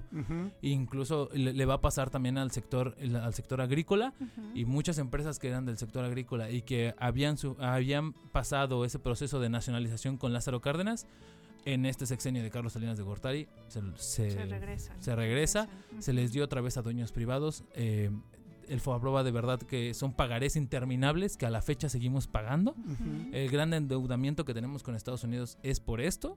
O, o sea, se vino a ¿Cuántos años después, no? cuántos Y años se- después y, seguimos pagando claro. estos pagarés interminables porque fue una deuda privada que le hicieron pública porque y con, era- con dinero del erario público. De acuerdo. Es algo interminable que también después nos va a traer como consecuencia pues la crisis, el- la crisis, la, la peor devaluación que ha sufrido el peso, que hasta la fecha creo que México no se ha Podido levantar. reponer de esa devaluación, todo. de esos tres ceros que le quitaron a la moneda y que también, eh, si ustedes ven los, los comerciales de aquel entonces de cómo te estaban tratando de explicar que ya no iba a tener tres pesos la moneda, o sea, es, es tratarnos como, o sea, es un insulto a, la al- al- inteligencia, al ¿no? intelecto, a, a la capacidad de entendimiento mexicano. Es, un, Claro. es un insulto de verdad y pues bueno, Pues que finalmente esas son las, ta- las tácticas que convienen, ¿no? Para tener a la gente ¿no? poco Pues sí, como informada. que- Y ustedes, ustedes le comentaban de primera mano que lo vivieron de primera mano y la verdad, yo también, bueno, mis papás también les tocó vivirlos de primera mano y la verdad es que fue una crisis durísima. Sí, o sea, pues. ¿Cuánta gente no perdió eh, cuando es la evaluación Todo. del peso? Perdieron todo. Sí, exactamente. Casa, carros, todo. Porque aparte, quien tenía una deuda con la anterior moneda Sí. pasó casi a pagar el triple cuando, cuando se modificó la, la devaluación del peso. O sea, es- Así es. Oye, y pasando a la aparición del EZLN, yo me acuerdo ver las noticias y decir, no entiendo lo que está pasando. O sea, nos rebasaba, ¿verdad? O sea, Claro. de repente ver eso y decir, ¿cómo? ¿En qué momento? ¿No? Este, muy impresionante. Y algo muy padre, bueno, que, que, bueno, en ese entonces a mí me parecía padre, fue de que a pesar de que pues sí, los medios oficiales querían vendernos la idea de que ellos eran los malos y la resistencia y bla, bla, bla, sin redes sociales en ese entonces, bueno, a uno que otro medio independiente o por lo que uno podía leer en ciertos medios, pues realmente nos, nos informábamos de cuál era el ideal y la causa que tenía el EZLN, ¿no? Que era educación, servicios básicos, eh, salud, Igualdad. etcétera, igualdad, ¿no? Etcétera, ¿no? Entonces, Sí, creo que la gran, la- ya lo comentaba hace rato, la figura de Marcos polariza los medios, pero no solamente nacionales, internacionales. Entonces es ahí donde pues era inaudito Cierto. no estar informado de... eso de- fue algo que le ayudó mucho al movimiento, Mike, Claro. ¿eh? Lo que tú bien comentas, es eh, esa proyección internacional que de repente ve- veías a la DW metida en Chiapas, haciendo sondeos, sacando notas. No, Sí. y además, ¿saben qué? Que también hubo grupos que en las embajadas de los diferentes países en los que estaba la Embajada de México hacían manifestaciones y se presentaban y, y estaban como en pro del EZLN. A Sí. mí me tocó ver. Sí, fíjense, no, y mercadológicamente también explotó porque vendían eh, de la subcomandante Ramona llaveritos, ¿no? Sí. Eh, o, de, o del subcomandante Marcos también las playeras estas, ¿no? Con el famoso pasamontañas. Sí, exactamente. Ta- también. Incluso la estrella roja se hace muy famosa por aquí en el. S- en el en- bueno en aquel- aquella pesadilla del primero de enero así bueno así lo comento como pesadilla porque así lo, lo manejaron los medios oficiales no fue una pesadilla para el, el gobierno mexicano que ellos a lo mejor queriendo dar estos pasos hasta una, hacia una industrialización, una modernización, entre comillas, pues obviamente la vamos a, lo vamos a ver que eh, es una revolución intelectual, Ujú. Y pero aparte ya muy pegada al siglo XXI. Entonces fue ob- obviamente que es una hecatombe para cualquier medio internacional y para todo lo que vamos a ver y a entender, porque aparte no era nada más una guerrilla como lo se vivía en Centroamérica, ¿no? Porque en. Centroamérica, en, en Salvador, claro, en Belice, se vivieran guerrillas. No era nada más una guerrilla, aquí era de intelecto y aparte no exigía, o sea, el, creo que el el gran entendimiento, el, el gran contraste que tiene la sociedad mexicana a pie, la, la común, todos nosotros, con, con el ejército zapatista, es que no exigían nada del otro mundo. O sea, exigían igualdad, exigían educación, medios, recursos materiales, o sea, recursos humanos, ¿no? Derechos humanos, era lo que... Derechos humanos, claro. Entonces creo que ese es el gran contraste que tiene el, el ZLN con la sociedad mexicana que también vamos a tener. Aparte, porque aparte tampoco era que la sociedad mexicana viviera en, en, to- en, toda, en todos los privilegios, Claro, ¿no? También jauja, había una opresión y obviamente aquí también pues era la dictadura perfecta, ¿no? O sea, que no se nos olvide que fueron 70 años de una dictadura perfecta que también si, si perduró tanto fue por la una opresión y porque había se, se ocupaba al ejército para combatir Y cualquier había tipo de sublevación. también, aparte ¿no? había un Claro. a- a- aparte había un manejo de los medios impresionante. Absolutamente. Entonces, y había un, un empoderamiento total, ¿no? Así es. Que es impresionante. Pero espero, creo que la cápsula también aborda varios temas interesantes, así que quisi- Vamos a escuchar. Venga, escuchemos.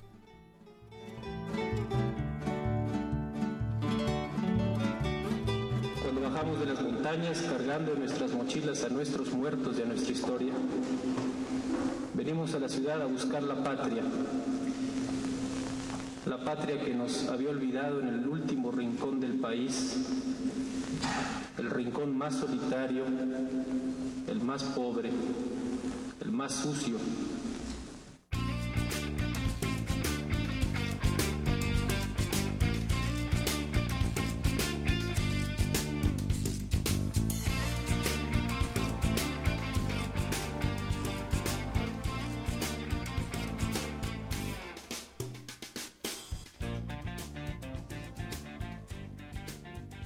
madrugada del primero de enero de 1994, era una fecha en la que el gobierno federal, en aquel entonces encabezado por Carlos Salinas de Gortari, se disponía a celebrar la entrada al vigor del Tratado de Libre Comercio de América del Norte. Pero tendría una pesadilla que atender antes de, pues los insurgentes del Ejército Zapatista de Liberación Nacional tomarían las armas en cinco cabeceras municipales del estado de Chiapas: San Cristóbal de las Casas, Altamirano, Las Margaritas, Ocosingo y El Chanal.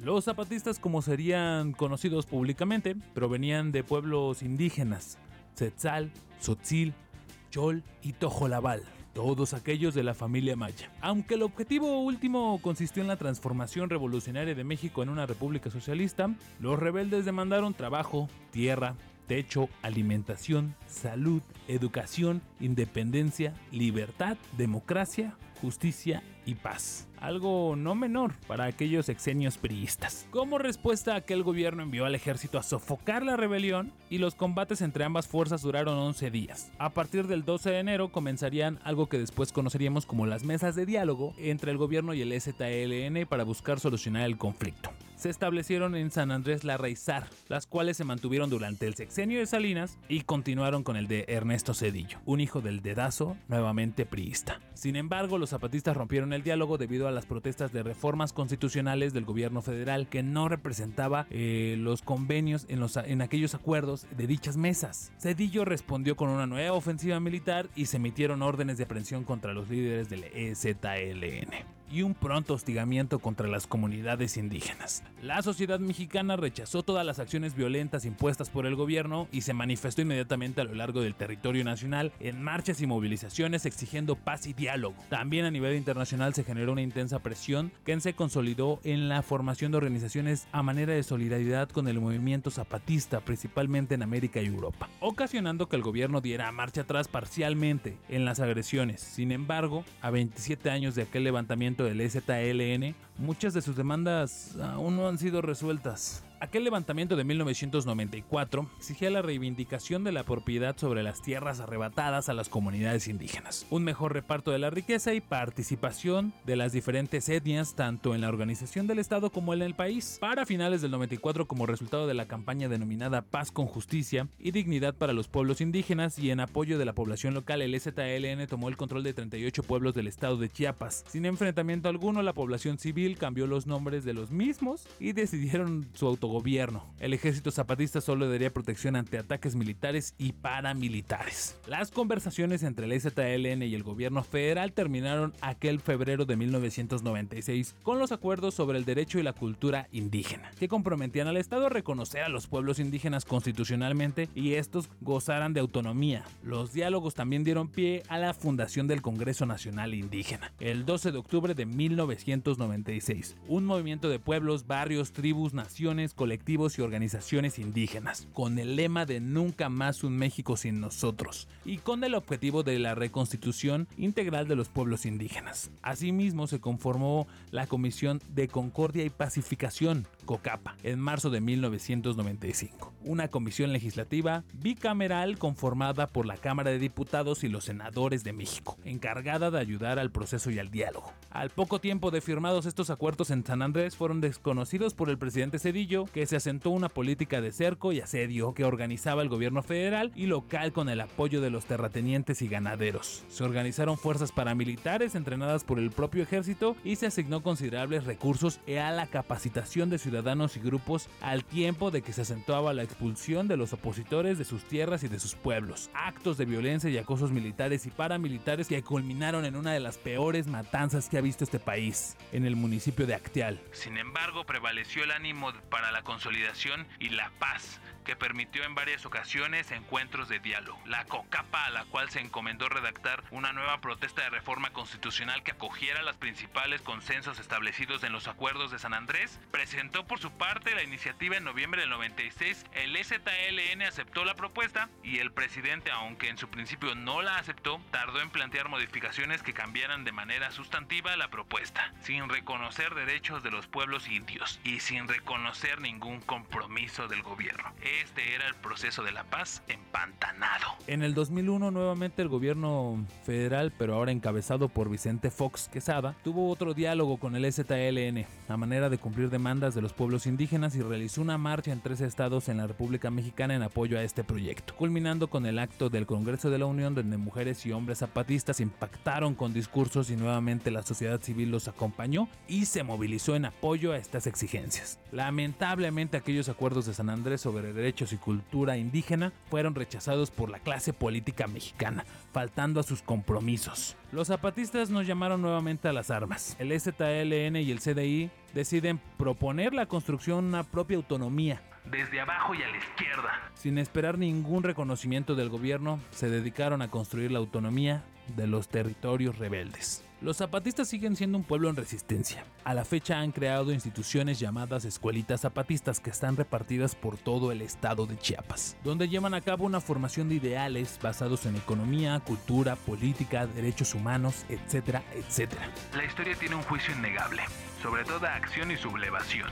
Y me parece que el tiempo ha premiado los ideales del Ejército de Liberación Nacional. Sin duda, aquella semilla que nos dejan plantado desde 1994 con la bandera de igualdad y paz son un pensamiento utópico para todo ciudadano mexicano, de lo que debemos exigir y perpetuar día con día.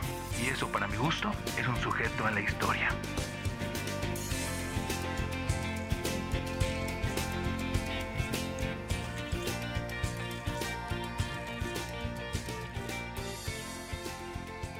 Bueno, como dijera eh, José José, pido un aplauso para Miguel. Oye, gran cápsula, ¿eh, Miguelón? Muchas muchas felicidades, muchas felicidades. Además, ¿saben qué, qué importante es recordar estos eventos de la historia? Sí, porque amiga. finalmente siguen teniendo repercusión en lo que estamos viviendo ahora. Totalmente. ¿no? Siempre todo está interconectado y es importantísimo no olvidarlo. Sí, y obviamente yo siempre lo he dicho, la historia tiene un juicio innegable y es el tiempo. Pero también lo importante pues es, es rememorizarla y es recordarla también es lo importante. Oigan, les tengo un dato eh, extra. Totalmente aparte. En el Museo de Antropología de Jalapa está expuesta una máscara de jade que data del año 1200 a 900 antes de Cristo, recuperada por la Secretaría de Relaciones Exteriores. Estaba expuesta en el Museo de, de Historia de Nueva York. Muy bien. Y ahorita está aquí en el Museo de Antropología. Eh, recordemos que los domingos es totalmente gratis. Claro. Entonces pueden, para que la vayan a conocer, se, se- es de la cultura madre, de la cultura olmeca. Por eso está aquí, por eso regresó aquí al Museo de Antropología. de ¿Y ya se queda? Y se queda. Eso es una muy buena noticia. Súper bueno. buena noticia. Muy bien. Oye, pues qué padre, qué buena cápsula. Realmente, eh, como tú dices, amiga, eh, recordar es volver a vivir. Y pues bueno, Miguel, muchas felicidades de nueva cuenta este, por estas aportaciones que estás teniendo en este 2023 con estas cápsulas. Eh, Pelé, ¿no? También este, Juan Gabriel. Juan Gabriel y ahorita es ZLN. Excelente. Qué bueno que Muchas les gracias, Mike. Aquí te esperamos la siguiente semana. Aquí vamos a andar. Hasta Gracias, luego. Miguelón. Muy bien, oigan, pues queremos decirles que la Oh, batalla de happy rolas day. ya llegó a su fin y bueno, pues la canción ganadora el día de hoy es Oh Happy Day, así es amiga. que vamos a escuchar. Tengamos un día feliz. Oh, happy day.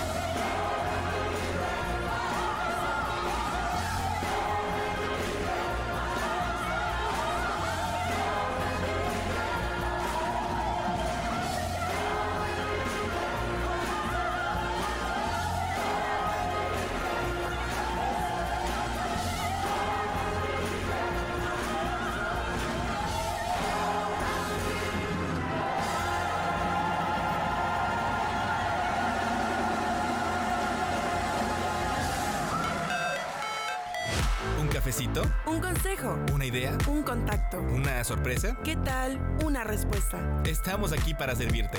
Como fuente de información, Como inspiración. como referencia Como puente para comunicarte con más personas. y como bocina para escuchar tu voz. Más por la mañana. La radio te sirve. Más por la mañana. Comenzamos.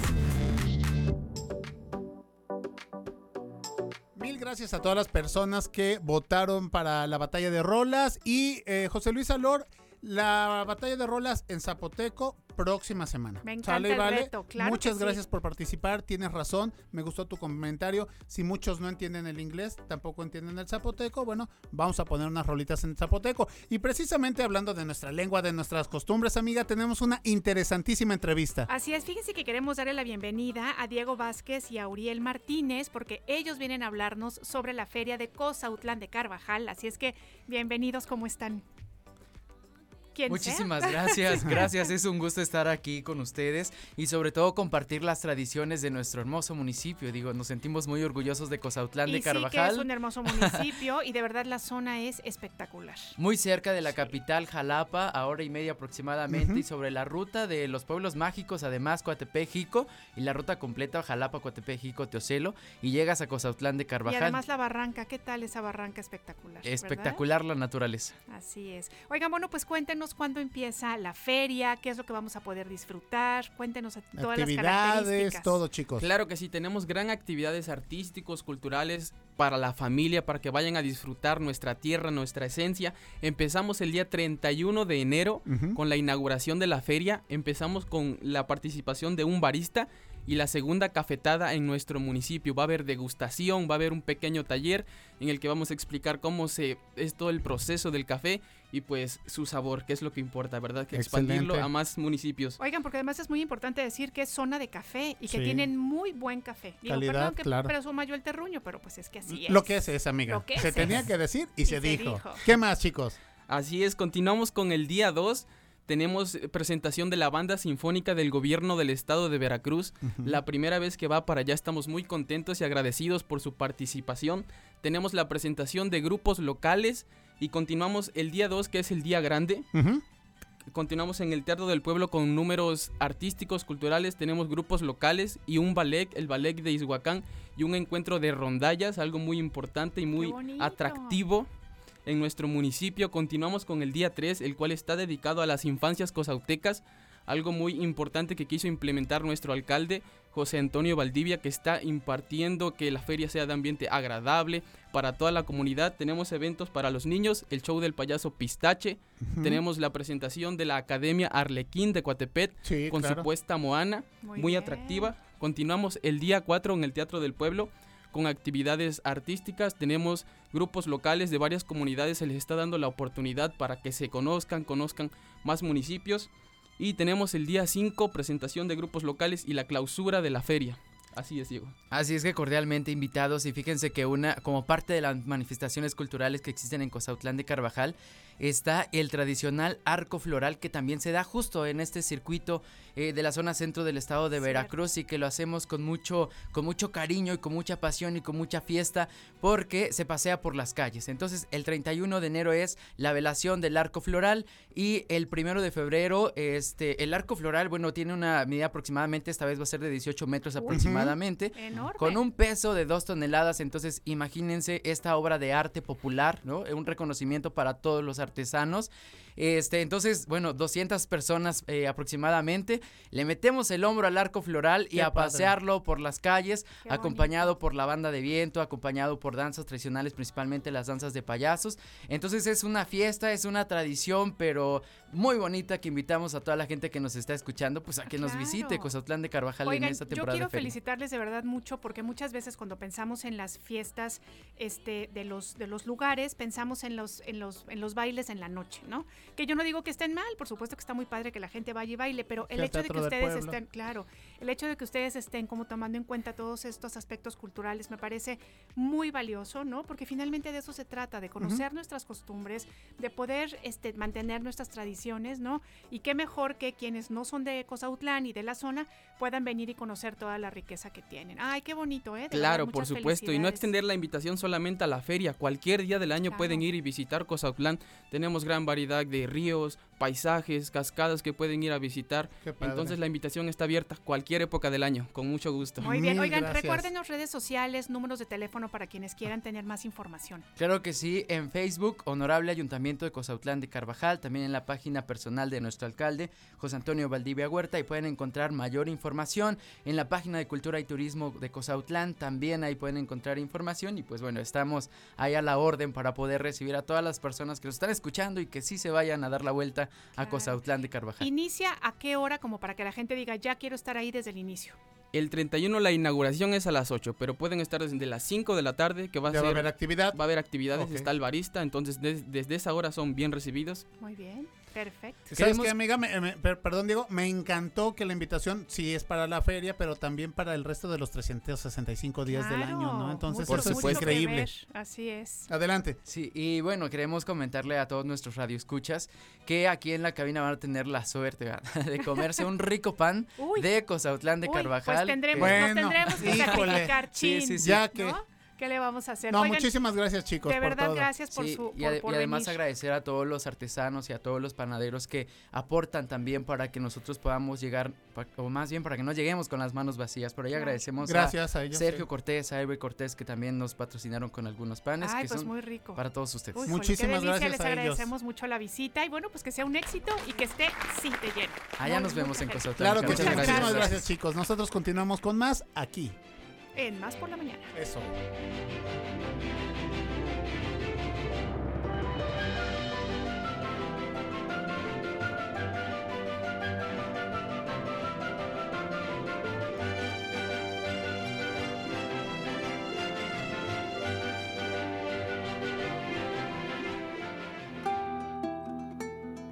No juzgo cada día por la cosecha que he obtenido.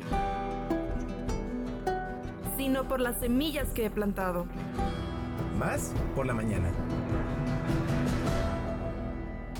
Bienvenidos al espacio Más Conciencia, Conducido por Liz Vázquez. una apasionada defensora del medio ambiente y con una energía contagiosa. En este espacio relacionado con la sostenibilidad y el cuidado del planeta. Más Conciencia. En Más por la Mañana.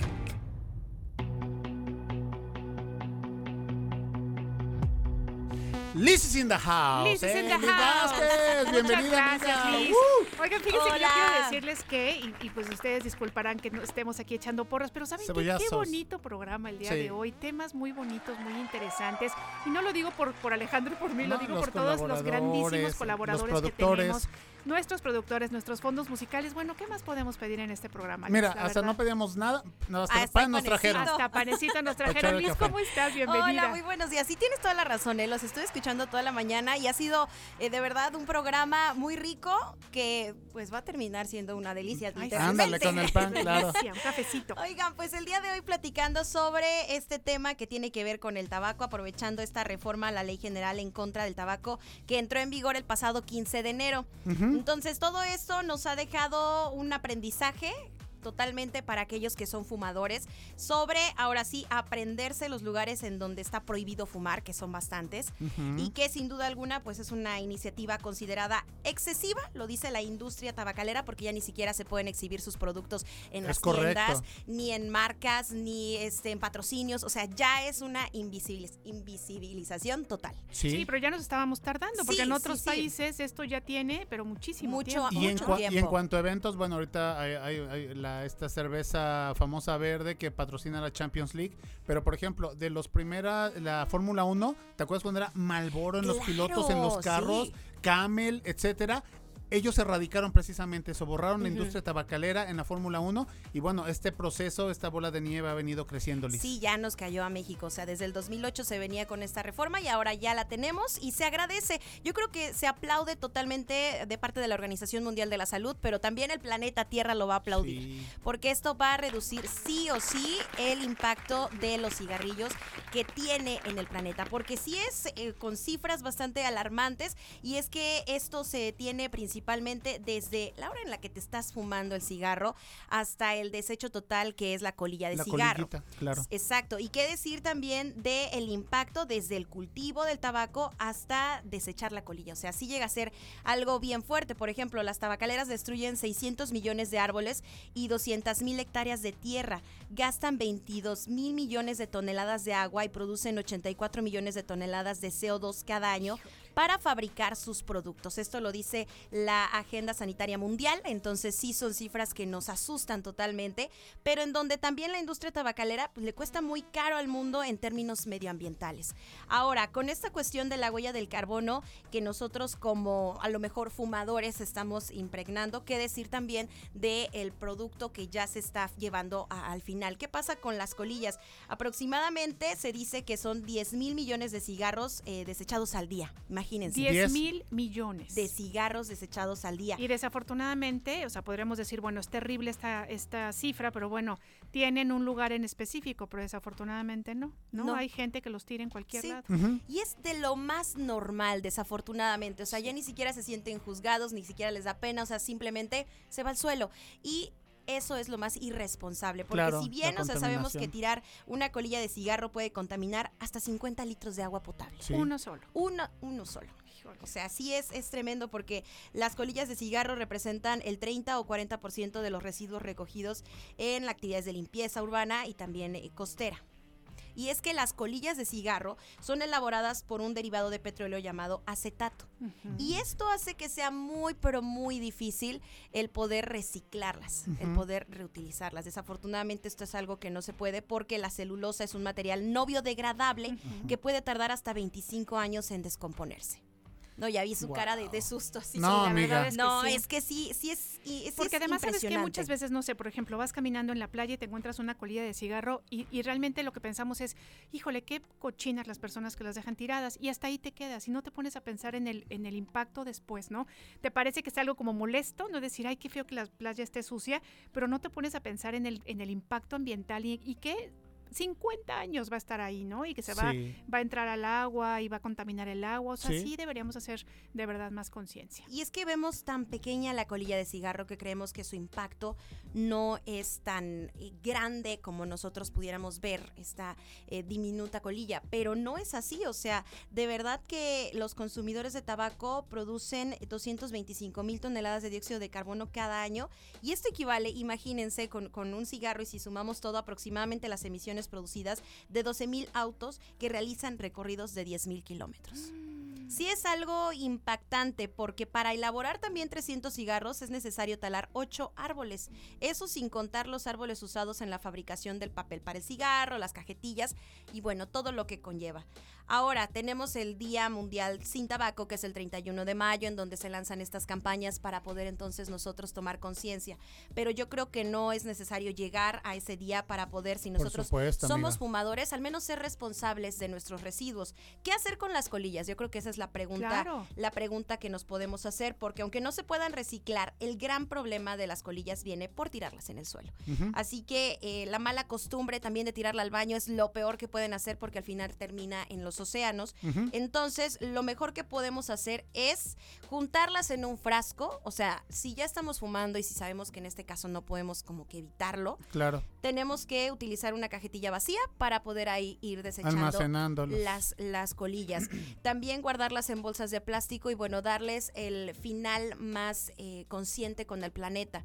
Entonces, lo mejor sería dejar de fumar, eso es un hecho, totalmente. claro, Ese sería lo ideal, pero bueno, para que nos demos cuenta que sí está eh, el mundo desafortunadamente viéndose muy dañado a partir de este mal hábito. Liz, entonces, a ver, este, meterlos en un frasco o meterlas en una bolsa de plástico, en la misma cajetilla, y de ahí a lo mejor em, meterlo en una bolsa como para que en el momento en el que se va a la basura se pueda separar. Hay Sí. lugares donde se reciclan, hay alguna Al cosa? menos separarla y que, bueno, se tenga bien identificada esa bolsa para que en este caso, cuando lo entreguemos a las personas que se encargan de la recolección de la basura, ellos puedan al menos no juntarla con la demás basura, porque, bueno, lamentablemente en México todavía no se cuenta con alguna institución que se encargue de juntar colillas de cigarro para reciclar de manera masiva.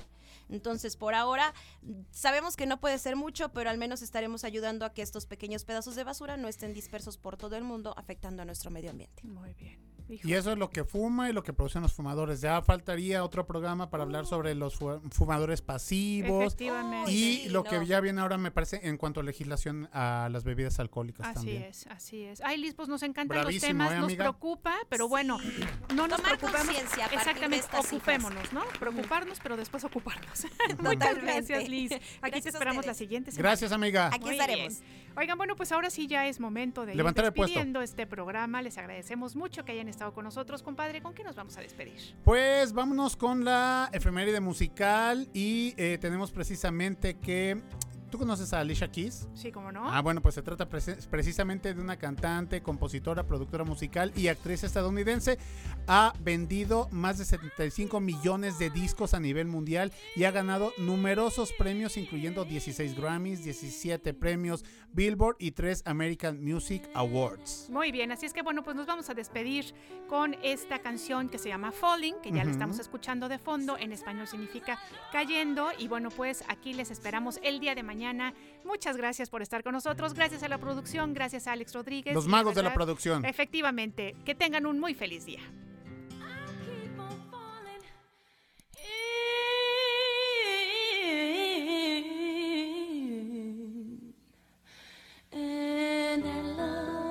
Más por la mañana.